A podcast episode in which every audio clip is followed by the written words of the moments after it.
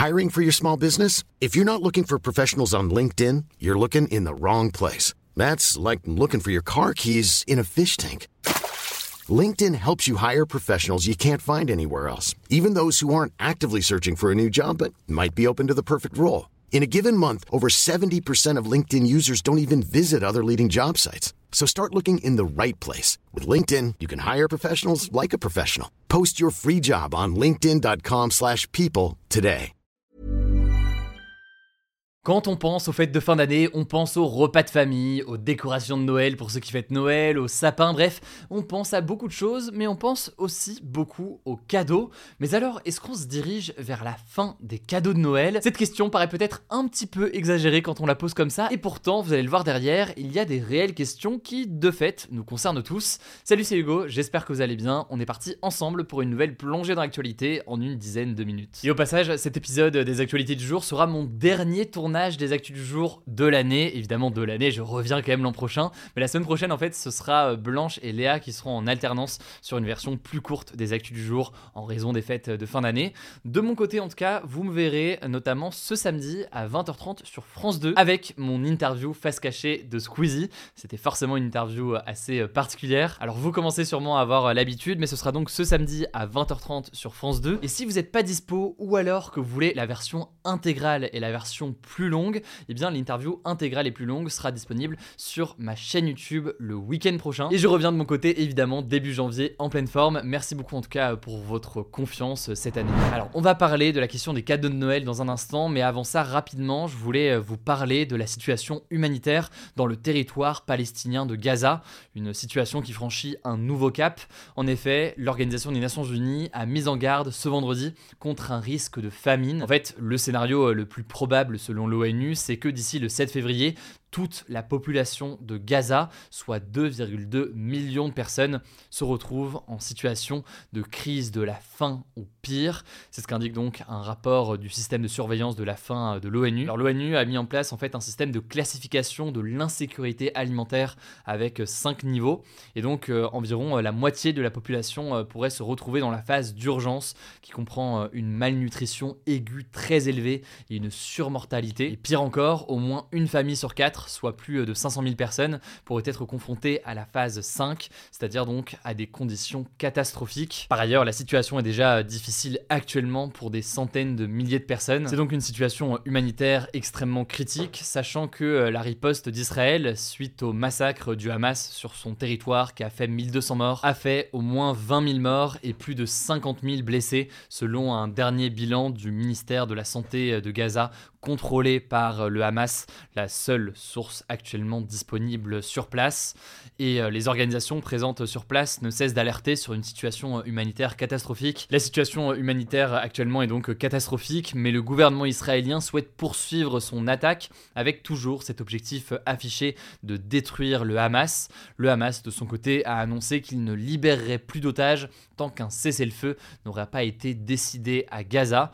On suivra donc la situation et les éventuelles négociations, mais ça me paraissait important de débuter sur ce sujet. L'autre sujet donc euh, à la une, je l'évoquais, c'est la question des cadeaux de Noël. Avec cette question, les cadeaux de Noël vont-ils finir par disparaître? En effet, comme chaque année depuis 2019, les Français prévoient d'acheter en moyenne 7 cadeaux de Noël.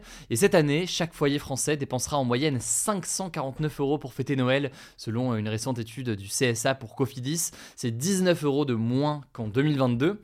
Alors après, ce budget de plus de 500 euros, il est divisé entre le prix des transports pour se rendre jusqu'au lieu, encore le prix de la tenue éventuelle pour l'occasion, la décoration, le repas, ou encore le budget cadeau. Le budget cadeau qui est en moyenne pour les Français de 332 euros c'est donc forcément une part importante. Sachant que, évidemment, c'est toujours important de le dire, on parle là d'une moyenne. Les budgets diffèrent évidemment selon les revenus, l'âge, le milieu social de chacun. Ça paraît assez évident, mais c'est quand même bien de le répéter. Mais ce qui est intéressant à observer cette année, c'est que 37% des Français ont peur de ne pas pouvoir offrir de cadeaux à Noël, selon une récente enquête IFOP pour dons solidaires. Ce chiffre est en hausse, puisqu'en 2022, ils étaient 34% et 30% en 2021. Alors, comment expliquer cette ça paraît assez évident, c'est évidemment notamment l'inflation, donc la hausse générale des prix qui inquiète beaucoup les Français, euh, qui inquiétait déjà les Français hors période de fête. Mais cette inquiétude semble encore plus importante forcément quand on approche de Noël, puisque on est amené forcément à faire des dépenses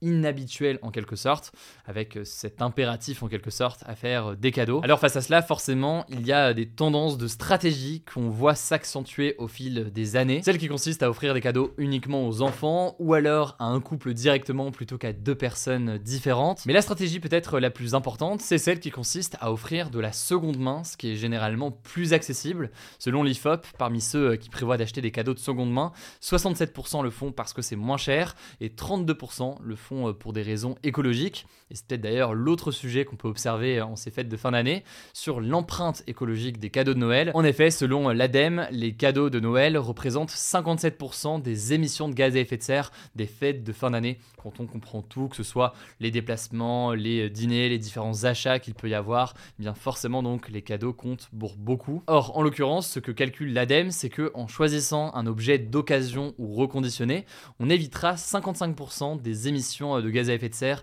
pour euh, un jouet euh, par exemple. Et puis l'ADEME, qui est donc l'agence de la transition écologique, eh bien, privilégie aussi d'autres modes de cadeaux, typiquement le Père Noël secret ou Secret Santa euh, comme on l'appelle souvent. Cette tradition américaine donc qui consiste à tirer au sort le nom d'une personne et à lui offrir un cadeau seulement à elle. On se retrouve donc au final avec un cadeau à faire et un cadeau qu'on reçoit. Ça peut être donc une solution pour certains. Bref, petit sujet beaucoup plus léger que les autres et le but évidemment n'est pas de stigmatiser ou de faire la morale, surtout que eh bien, les échanges de cadeaux notamment sont fondamentaux aussi pour notre société. Et là, c'est intéressant de voir aussi qu'il y a beaucoup d'études qui le montrent. On aurait pu euh, en parler. Mais c'est intéressant tout de même d'observer comment, eh bien, dans cette période de Noël, mais aussi de situations euh, économiques difficiles, eh bien, certaines stratégies sont mises en place par les Français et c'est des tendances qu'on voit dans le temps. Alors, je vous laisse avec Blanche pour les actualités en bref et je reviens juste après. Merci Hugo et salut tout le monde. On commence avec cette actu. La République tchèque est en deuil ce vendredi après la pire tuerie de son histoire à l'université Charles de Prague qui a fait 14 morts et 25 blessés. Le suspect, un homme de 24 ans, a été retrouvé mort sur place par les forces de l'ordre. Il s'est suicidé après la fusillade selon la police. La piste du terrorisme international a été écartée. En fait, la police le cherchait déjà avant la fusillade car son père a été retrouvé mort en milieu de journée dans un village à l'ouest de Prague. Toujours selon la police, il s'est inspiré d'un cas similaire qui s'était produit en Russie cet automne, sans donner plus de détails. Une journée de deuil national se tiendra ce samedi. Deuxième actu en France et ça concerne la nouvelle ministre de la Santé Agnès Firmin Lebaudot, qui a remplacé Aurélien Rousseau après sa démission cette semaine pour protester contre la loi immigration, eh bien le site d'investigation Mediapart a révélé qu'elle était soupçonnée d'avoir reçu, sans les déclarer, des cadeaux d'une valeur estimée à 20 000 euros de la part des laboratoires Urgo en tant que pharmacienne, dont des montres, des bouteilles de vin et de champagne ou encore des coffrets week-end. Mais alors pourquoi ça pose problème? Eh bien dans la loi, il y a un dispositif anti-cadeau des professionnels de santé qui interdit très clairement aux pharmaciens de recevoir des avantages de la part des industriels de la santé. Alors en général, quand ça concerne des petits montants, l'affaire est classée, mais en l'occurrence ici, Agnès Firmin-Lebaudot fait partie des plus gros bénéficiaires. En tout cas, la ministre l'a confirmé elle-même ce vendredi matin au micro de France Bleu, l'enquête est toujours en cours. Troisième actu, ça concerne la présidentielle américaine de 2020. Des extraits d'un appel téléphonique révèlent que l'ancien président américain Donald Trump a fait pression sur des responsables républicains de l'État du Michigan